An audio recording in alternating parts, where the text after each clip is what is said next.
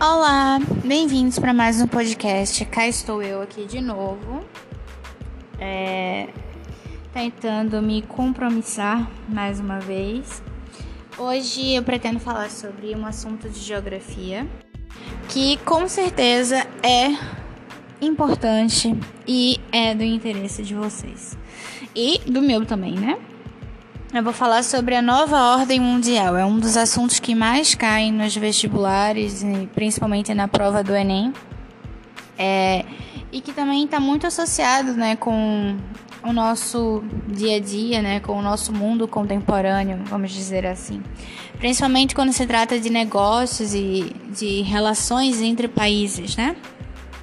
Então, vamos investir neste assunto e ver no que vai dar. Então, vamos lá.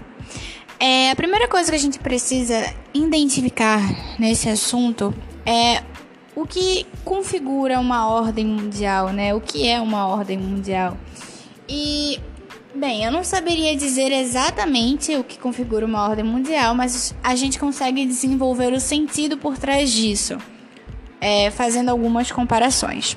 Então, por exemplo, é, se a gente for analisar o percurso né, da história ao longo desses últimos séculos, desses últimos milênios, né, a gente vai ver que vão existir determinados períodos que são característicos, que seguem uma determinada estrutura, uma determinada formação, vamos dizer assim, específica daquele período.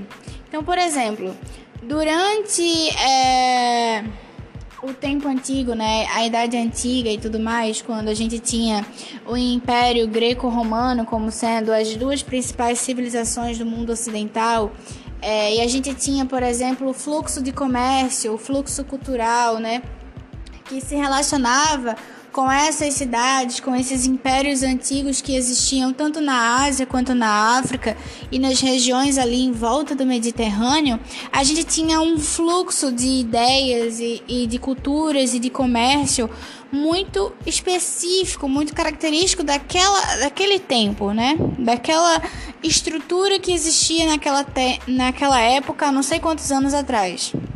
Então, é, a forma como as pessoas se comunicavam, a forma como as pessoas realizavam essas transações comerciais, essas negociações, era muito diferente da forma que a gente conhece e desenvolve hoje em dia. Porque não existia, é claro, é, métodos científicos e nem máquinas e nem uma estrutura né, que possibilitasse que essas transações fossem mais rápidas, por exemplo, né, que permitisse que as pessoas se comunicassem a longas distâncias ou que permitissem que as pessoas conseguissem ter um controle de dados é, é, capaz de vincular essas relações e de ver quais são os prós e os contras de uma determinada negociação. Então as coisas aconteciam muito de maneira popular, né? De maneira social. As pessoas conversavam, dialogavam e viam o que é que se encaixava mais nos planos, né? Na, nos interesses particulares de cada uma delas. E é claro que os meios que existiam naquela época eram característicos daquela época. As pessoas é, utilizavam o melhor que elas tinham para realizar essas transações e para se comunicar com o restante do mundo que elas conheciam. Só que aí, com o passar do tempo, a gente vai percebendo que a história ela vai noticiando algumas evoluções, né? As pessoas vão descobrindo coisas novas. Então, a gente vai perceber, por exemplo, que alguns séculos depois, né, quando a gente entra na Idade Média e a gente começa a ter uma reestruturação do que seria o mundo feudal na Europa, a gente percebe que os lugares onde antes a gente tinha ocupações é, e territórios avulsos começam a se organizar em ducados, né, em principados. É, e as pessoas elas começam a assumir responsabilidades e começam a acreditar em coisas um pouco mais diferenciadas. E aí a gente vai ter uma estruturação de uma nova ordem, porque ali as relações comerciais, as relações sociais, elas não vão ser mais as mesmas. E, consequentemente, as descobertas relacionadas àquele tempo vão ser específicas daquele período.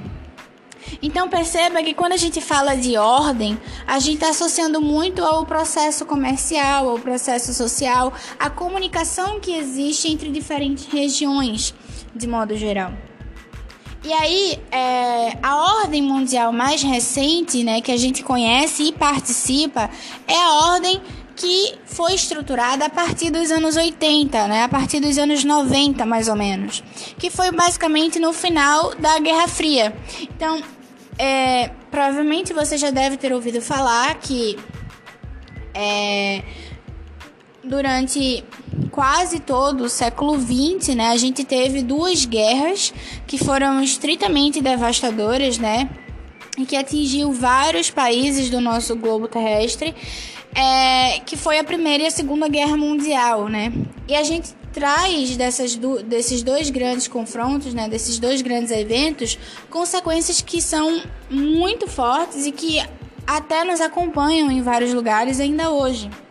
Então, é, com o final da Segunda Guerra Mundial, né, que é quando esses países param essas, esses conflitos armados né, e, e começam a se reestruturar, a se reorganizar, é, é, parte desses países da Europa que estavam completamente destruídos, né? A, a economia estava completamente quebrada, as pessoas estavam passando muita necessidade e tudo mais. Eles começam a buscar apoio, eles começam a se reerguer.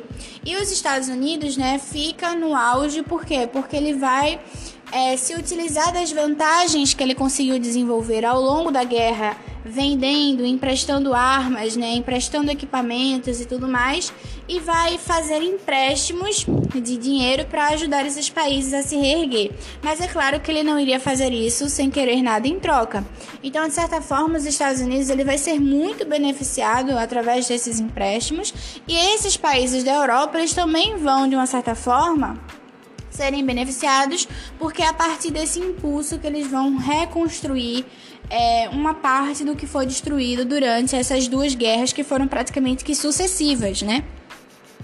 E aí, após esse período, né, de reconstrução e tudo mais, a gente vai ter o início do que a gente chama de Guerra Fria. Por quê? Porque era uma guerra meio que dissimulada. As pessoas não declaravam oficialmente, elas não se é, não se mostravam né, literalmente com armas nas mãos, né, com confrontos armados como havia acontecido na Primeira e na Segunda Guerra Mundial. Essa guerra era uma guerra meio que intelectual, é uma guerra meio que subentendida, né? Por quê? Porque de um lado a gente tinha a a, UR, a URSS, né, a União Soviética, que, que pregava o socialismo e que vivia sobre um regime socialista, e do outro lado nós tínhamos os Estados Unidos, que naquele momento era o auge das potências é, mundiais, né, que estava sendo extremamente valorizado, estava extremamente rico e estava sendo muito bem visto por grande parte dos países europeus e do restante do mundo que pregava o capitalismo, né, que vivia um regime capitalista. Por quê? Porque os Estados Unidos, eles ficaram ricos de certa forma, né? Eles desenvolveram toda essa economia, todo esse projeto social com base nos ideais liberais, né? De que deveria haver uma livre concorrência, de que no caso, aquele famoso ditado, o melhor vença, né? E tal, e que o governo tinha que ser o mais é, simplista, o mais minimalista possível. Ele não deveria interferir diretamente nessas relações comerciais e, e muito pelo contrário, deveria investir para que essas empresas conseguissem se desenvolver e conseguissem praticar esse projeto é, empregado pelo capitalismo. E aí, com todo esse investimento, com todo esse desenvolvimento tecnológico, mecânico e tudo mais, os Estados Unidos vai assumir um papel auge dentro do capitalismo. E o, a União Soviética, de certa forma, também vai assumir o papel auge dentro do regime socialista. Por quê? Porque durante a Primeira e a Segunda Guerra Mundial, principalmente durante o final da Segunda Guerra Mundial, a União Soviética ela, ela vai desenvolver bastante a economia e as estruturas sociais delas. Inclusive, elas vão passar por uma grande reforma, uma grande revolução interna, e esse vai ser o principal motivo que vai fazer com que a União Soviética saia desses conflitos armados por um tempo para que ela possa se reorganizar interiormente, né? E aí, a partir desse período, a União Soviética declara um regime socialista e é, a partir desse momento acaba se entrando meio que uma balança, né? De pesos, de equilíbrios, né? Por quê? Porque os Estados Unidos queria mostrar para o mundo que o capitalismo era sim a melhor opção, que o capitalismo era o que fazia as pessoas mais felizes, que trazia uma certa segurança, uma certa estabilidade econômica para os países. E ao mesmo tempo a União Soviética queria mostrar que o socialismo era uma opção positiva, era uma opção igualitária e que poderia ser utilizada é, em prol do povo, né? Que naquele momento se encontrava tão sofrido e tão necessitado diante das destruições que haviam sido provocadas anteriormente.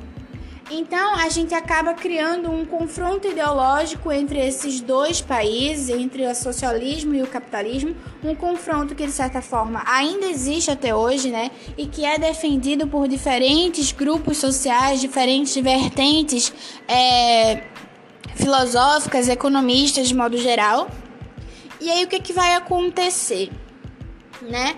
É, a, os Estados Unidos, né, juntamente com outros países que também estavam dentro de um regime capitalista, principalmente os Estados Unidos, que era o que tinha mais força, ele começa a investir em uma série de questões é, científicas, uma série de projetos, de pesquisas e tudo mais, para mostrar para os países que ainda estavam nesse impasse ideológico que o capitalismo era sim capaz de motivar esses desenvolvimentos, né, essas investigações. E ele lança, inclusive, já no final da, da Guerra Fria, né? uma uma demonstração de que tipo o homem pode chegar à lua, né? O que era um auge na tecnologia daquele momento. Então, começa a ser assim uma corrida para além de científica, armamentista também, porque esses dois países começaram a investir, por exemplo, na produção de armas estritamente destrutivas, estritamente é, avançadas para o que se conhecia, não é? Então, por exemplo, a gente tem o surgimento da bomba nuclear, né? Que até então era uma coisa basicamente impossível aos olhos das grandes massas, mas que é, por um investimento científico do próprio governo se consegue criar as bombas nucleares, tanto é que são justamente as bombas nucleares que dão um fim na, na Segunda Guerra Mundial, né? as bombas que vão atingir Nagasaki e Hiroshima, no Japão.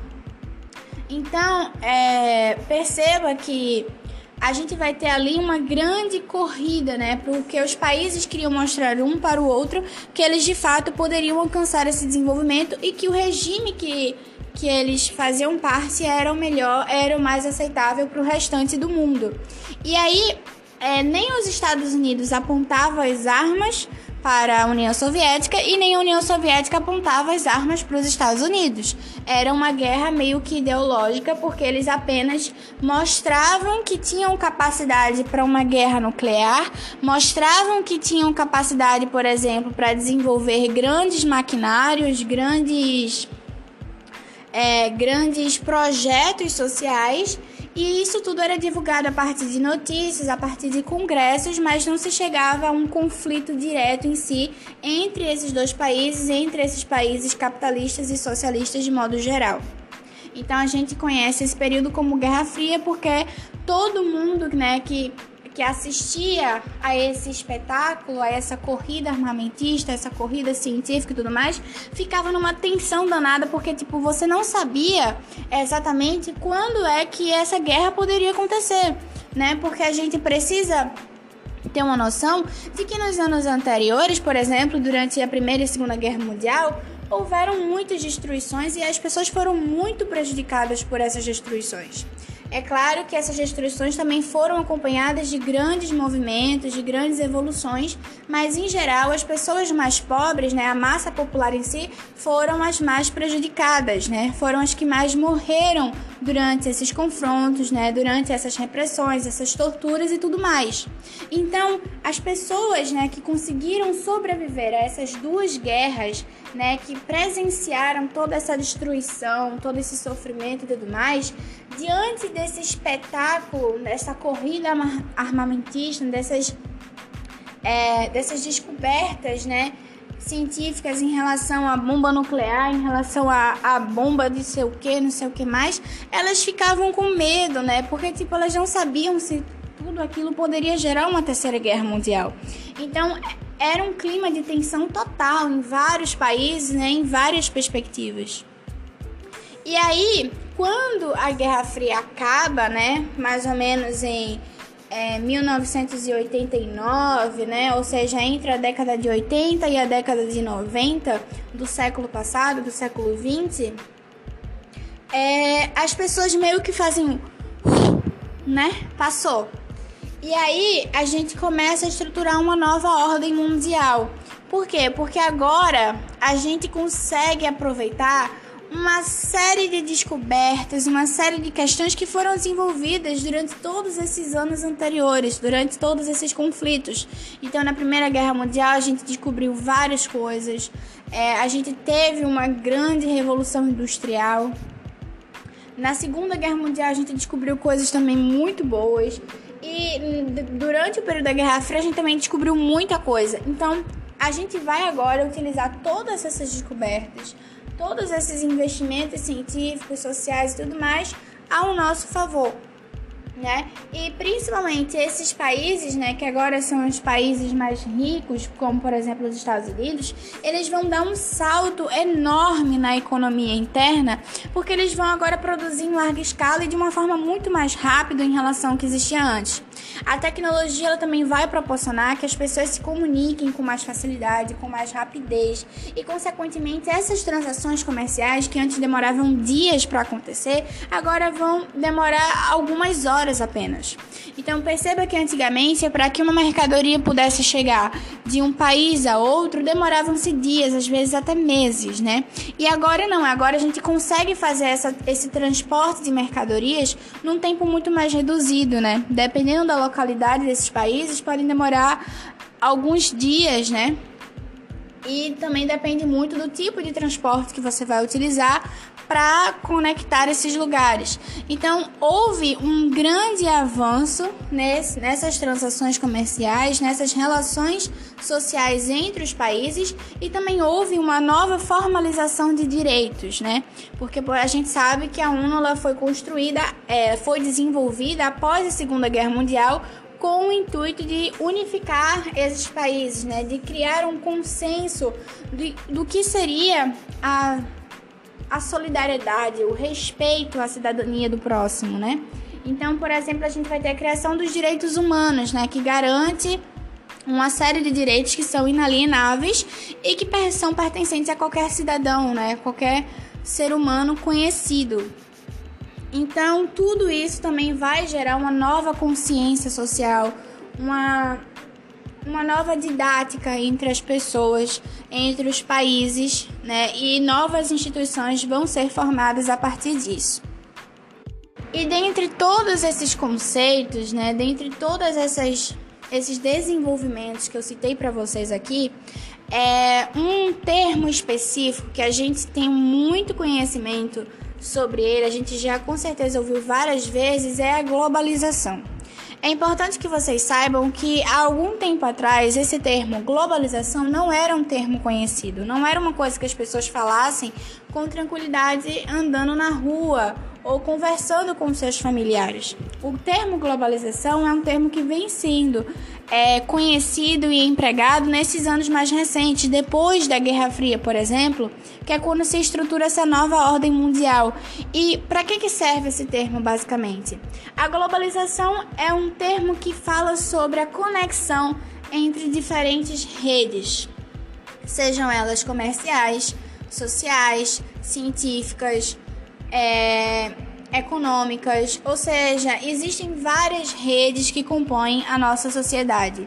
E cada uma dessas redes tratam sobre assuntos específicos e tem uma regra, uma necessidade, uma estrutura específica, certo?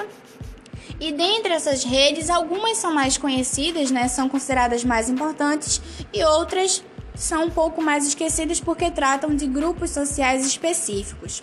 E as redes que a gente mais tem acesso, que o mundo inteiro tem acesso e que de certa forma conectam o mundo inteiro, são as redes comerciais, são as redes econômicas. Porque é a partir dessas redes comerciais, por exemplo, que a gente consegue ter acesso a uma série de conhecimentos e uma série de estruturas que existem, por exemplo, do outro lado do mundo. Um exemplo muito básico disso, por exemplo, seriam o dorama, né? É, eu não sei se vocês já ouviram falar a respeito, mas os doramas são novelas coreanas ou novelas asiáticas de modo geral, que ultimamente ficaram muito conhecidas aqui na América e em outros países também. Hoje a gente tem fã-clube, é, eventos, né? Que são especificamente ligados aos doramas, que existem de vários tipos. E aí você pensa, certo, mas o que o dorama tem a ver com as redes comerciais? Tem muita coisa a ver.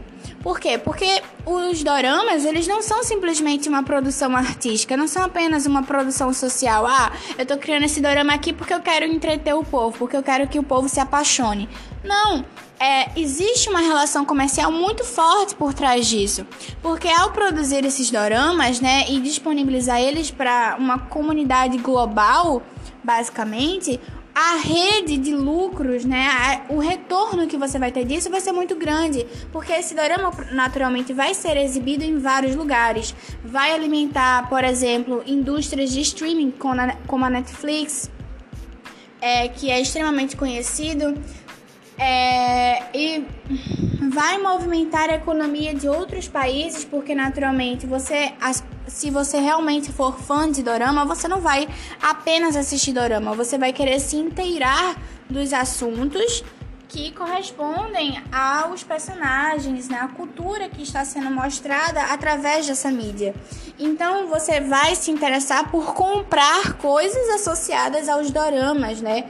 ou é, partilhar de determinados eventos que falem sobre esses doramas. Então perceba que toda uma questão econômica, comercial vai ser originada a partir desse simples programa de televisão, dessa simples mídia que está sendo lançada aí no mundo. E por que, que eu falo que o Dorama, por exemplo, é um evento globalizado? Por quê? Porque você está disponibilizando isso para o mundo inteiro, sabe? Uma produção que está sendo feita lá na Coreia, lá na Tailândia, lá na Indonésia, chega, por exemplo, no Brasil, né? Que fica praticamente do outro lado do mundo, né? Depois do Oceano Atlântico. Então perceba que há alguns anos atrás isso não seria possível. As coisas que eram produzidas lá na China ficavam lá na China, elas não chegavam ao Brasil, elas não chegavam aos Estados Unidos, elas não chegavam aos países da Europa de modo geral, entende? Porque é, era muito difícil haver essa conexão de conhecimentos, de interesses e de produções de modo geral. Só que a globalização hoje permite isso. O YouTube, por exemplo, né, o Google e diversos outros é, aplicativos, programas e etc., eles são responsáveis por isso de certa forma, porque eles conectam as pessoas de diferentes partes do mundo. Então, hoje, por exemplo, eu posso falar palavras que não fazem parte do meu idioma, que não fazem parte da minha cultura, que pertencem a outros locais, a outras estruturas sociais, mas eu consigo me utilizar dessas palavras, por quê? Porque eu tenho acesso a elas, sabe? E antigamente isso também não era possível. Então, basicamente, a globalização ela trata sobre isso, sobre a conexão de pessoas, a conexão de ideias, a conexão entre países, entre estruturas sociais, econômicas e tudo mais. E o FMI, que é um banco internacional, né, relacionado com a estrutura da ONU, ele vai dar uma definição bem clara para essa estrutura de globalização, né? Que ele vai falar sobre a relação comercial entre países, né? Sobre as transações e tudo mais. É... E aí, partindo desse pressuposto, é importante a gente distinguir também que a globalização ela pode, né? Ser vista de certa forma em alguns outros períodos. E é por isso que algumas pessoas dizem, por exemplo, que a globalização em si ela não surgiu a partir da década de 80, mas sim por volta dos anos 1500 para 1600, que foi quando a gente começou a ter o processo de mercantilismo, né? É, a gente tem essa conexão através dos navios, né, das viagens náuticas que conectavam alguns países e que, por exemplo, fizeram com que os portugueses chegassem aqui no Brasil, que os ingleses chegassem na América do Norte é, e diversos outros fatores. Então, algumas pessoas alegam que a globalização ela surgiu a partir do mercantilismo porque naquele período a gente, de uma certa forma, teve um intercâmbio cultural entre esses países e essas colônias e tudo mais. Porém, não era uma estrutura oficializada. A globalização ela não tinha os recursos que a gente conhece hoje, ela não era estruturada da forma que ela é estruturada hoje. Então, a gente não pode dizer de forma oficial que a, globaliza a globalização aconteceu em 1500, 1600 tá? Então, para caso de vestibular, para caso de concurso, é importante que vocês coloquem a globalização como surgindo a partir da década de 80 para a década de 90. E aí, para finalizar esse áudio de uma vez por todas e deixar vocês em paz, eu vou falar sobre, é, sobre alguns blocos econômicos, tá? que foram originados a partir dessa nova ordem mundial, né? E que são globo, globo, eita minha, blocos econômicos que existem até hoje, tá? E que de certa forma movimentam o nosso dia a dia e fazem parte do nosso mundo contemporâneo, pessoal. Então vamos lá, ignorem o meu erro linguístico. Certo. É, o primeiro bloco econômico que eu acho que é um dos maiores que existe, é a União Europeia. Naturalmente, você já ouviu falar sobre a União Europeia, uma das coisas que mais saem assim no jornal quando trata sobre assuntos internacionais. A União Europeia foi criada a partir de 1952, se eu não me engano. Deixa eu ver aqui. Não, 1957, perdão. 1957.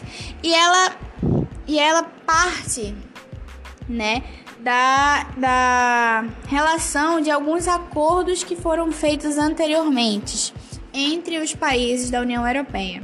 Então, em 1952, a gente vai ter a criação do SECA, que vai ser a Comunidade Europeia do Carvão e do Aço, que vai conectar alguns desses países. E aí, em 1957, a gente também vai ter a formação da Comunidade Econômica Europeia, a CEE certo? E que vai contar basicamente com seis países membros, que vai ser entre eles a Bélgica, a Alemanha, a França, a Itália, o Luxemburgo e os Países Baixos.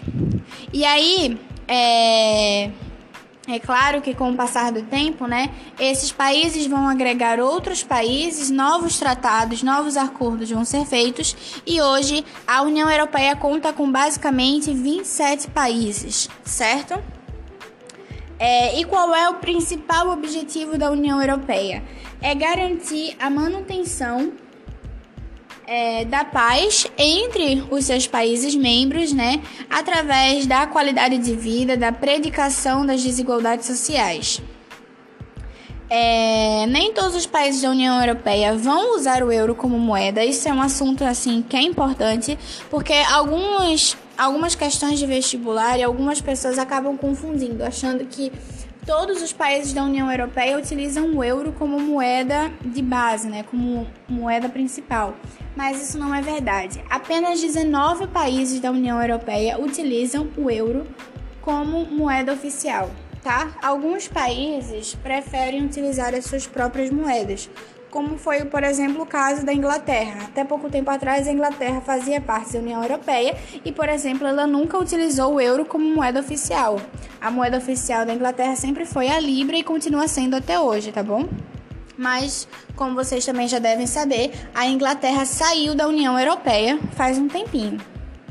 E aí, é, basicamente, né, eles falam aqui sobre a erradicação das desigualdades sociais e a qualidade de vida Então, os países que fazem parte da União Europeia, eles têm uma série de regras e consensos que foi feito entre eles para facilitar a, com, a comunicação entre esses países e também para facilitar as transações comerciais e as relações de trabalho entre essas fronteiras.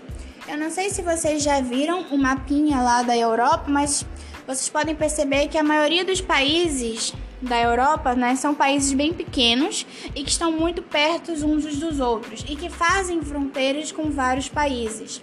Então, é, o trânsito entre essas fronteiras é muito intenso e, é claro, as relações comerciais que passam por essas fronteiras são estritamente constantes. Então, é necessário que esses países tenham uma boa comunicação com o outro lado para evitar determinados desentendimentos, conflitos, né? E evite também é, confrontos como aqueles que aconteceram durante a Primeira e a Segunda Guerra Mundial tá bom? Então, é, a criação do euro em si parte desse princípio, que é facilitar essas relações comerciais, né? Porque como esses países eles estão em pleno contato o tempo todo, eles precisam de uma moeda que seja aceita em vários lugares e em diferentes circunstâncias.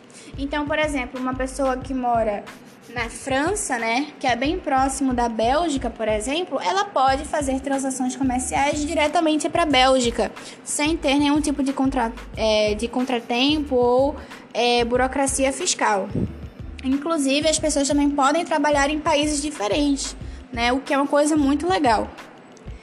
E aí, é, perceba que ele fala aqui também sobre a erradicação das desigualdades sociais. Então, tipo, são é, oficialmente era-se para se prezar pela, saúde, pela saúde, né, pelo bem-estar das pessoas, mas perceba que essa relação é um pouco conflitante, porque na relação, por exemplo, dos imigrantes, né, é, existe um certo conflito aí nessa relação de ideias, porque nem todos os países querem aceitar os imigrantes, querem prezar por esses valores e tudo mais.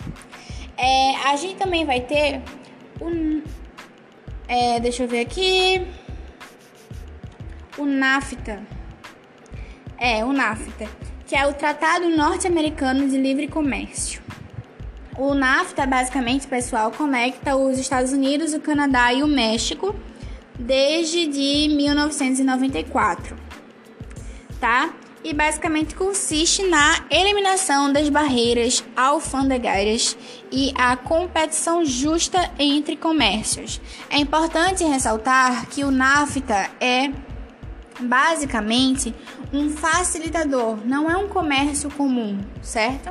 é um comércio livre, o que são coisas bem diferentes. No caso da União Europeia, a gente tem um comércio comum porque é uma mesma moeda, as fronteiras estão conectadas e esses países realizam transações comerciais livremente entre essas fronteiras sem muita burocracia.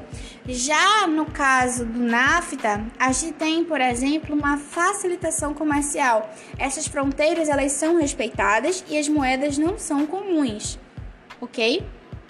Então, é, perceba que é diferente a estrutura aqui. E é, basicamente, né, a gente tem aqui uma diferença que, por exemplo, o NAFTA ele também vai ser originado de acordos que foram feitos anteriormente. Em 1988, o Canadá já tinha um acordo de conexão comercial com os Estados Unidos, mas a gente fala sobre 1994 porque foi quando o México ele vai entrar para o NAFTA e aí vai formar a sigla perfeitinha. É, outro bloco econômico também muito importante vai ser a PEC, que é a Cooperação Econômica Ásia-Pacífico, que vai conter uma infinidade de países eu vou listar aqui para vocês: Peru, Japão, Austrália, Papua Nova Guiné, Papua Nova Guiné, Filipinas, China, Tailândia, é, Brunei, Taiwan, que é conhecida como a China nacionalista, Coreia do Sul, Singapura, Malásia, Indonésia, Rússia, Vietnã. E é isso. É, e eles vão se propor também a ser uma área de livre comércio, é, porém há uma relação de forças desiguais, né? Por quê? Porque, como vocês podem perceber, são uma infinidade de países, todos banhados pelo Oceano Pacífico, o que é um ponto fundamental para a formação desse bloco econômico. Porém, percebam que entre esses países tem alguns que são predominantemente mais ricos, como é o caso dos Estados Unidos e da China. E por outro lado, você tem outros países que não são tão ricos assim, né? Como por exemplo o Peru, é, a Tailândia, a Papua Nova Guiné e etc. Então acaba que essas relações comerciais elas ficam um pouco desiguais porque uns têm mais capital e outros não, e aí as relações comerciais ficam um pouco conflitantes. É, a gente também vai ter outro bloco econômico aqui que vai ser o Mercosul, que é basicamente o que a gente faz parte, que foi criado em 1991. Também vai ser uma relação aduaneira, ou seja, de livre comércio entre os países envolvidos, sendo eles o Brasil, que é o meu país, Uruguai, Paraguai, Argentina. É, dentre essa estrutura, a gente vai ter a tarifa extra comum, que ela vai estabelecer uma taxa de impostos que vai ser aplicada a produtos importados de fora do bloco. Isso vai meio que facilitar, porque em casos de desigualdade e de crise entre os países, não vai ter essa superinflação, por exemplo, das pessoas quererem comprar coisas em outros lugares, sabe?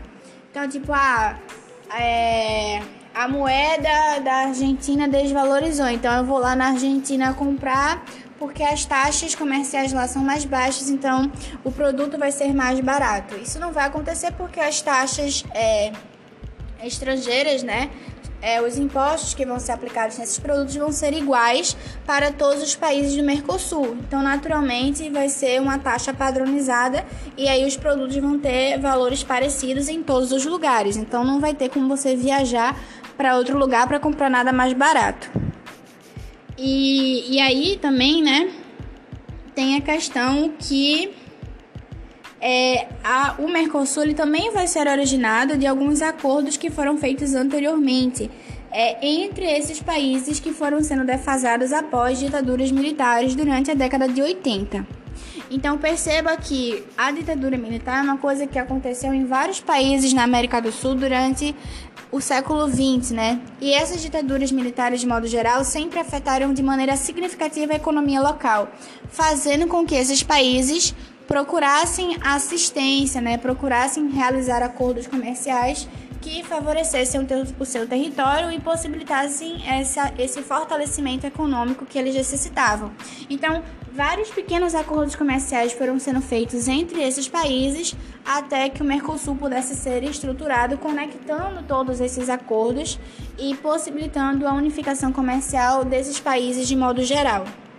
Então, hoje, é, o Brasil faz parte do Mercosul, principalmente depois da ditadura militar da década de 60 que teve aqui, né? Que a nossa economia foi estritamente fragilizada, a inflação foi lá em cima.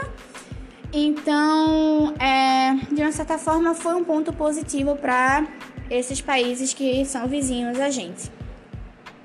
E também trata-se de. Pronto, foi a partir da década de 80, é isso mesmo. E tem outra questão também. A Venezuela ela faz parte do Mercosul, mas atualmente ela meio que está um pouco limitada por causa de algumas questões políticas que estão acontecendo lá no cantinho dela. E para finalizar, a gente tem o BRICS, que é formado pelo Brasil, pela Rússia, pela Índia, pela China e também pela África do Sul. Originalmente a sigla era BRIC, tá? porque são meio que as iniciais de cada um dos países membros. Só que aí com a entrada da África do Sul ficou BRICS, porque eles adicionaram S no final da palavra. É, basicamente, trata-se de uma, de uma união dos principais mercados emergentes, né? Durante durante um períodozinho aí, alguns países se destacaram como mercados emergentes porque a economia ficou bastante movimentada e começaram a haver uma série de investimentos territoriais nesses locais. Então, meio que se criou um bloco econômico que conectava todos esses países e que buscava é, é, uma cooperação, né, entre esses países, né? E aí a gente tem a NBD, que é o novo banco de desenvolvimento cedido em Xangai, na China, que meio que conecta essas relações comerciais entre esses países desse bloco econômico e ajuda esse bagulho todo lá. E é isso. Obrigada por me escutarem até o fim. Eu espero ter ajudado vocês. Espero que vocês tenham entendido tudo direitinho. E que vocês tenham uma excelente semana. E até o próximo podcast. Obrigado!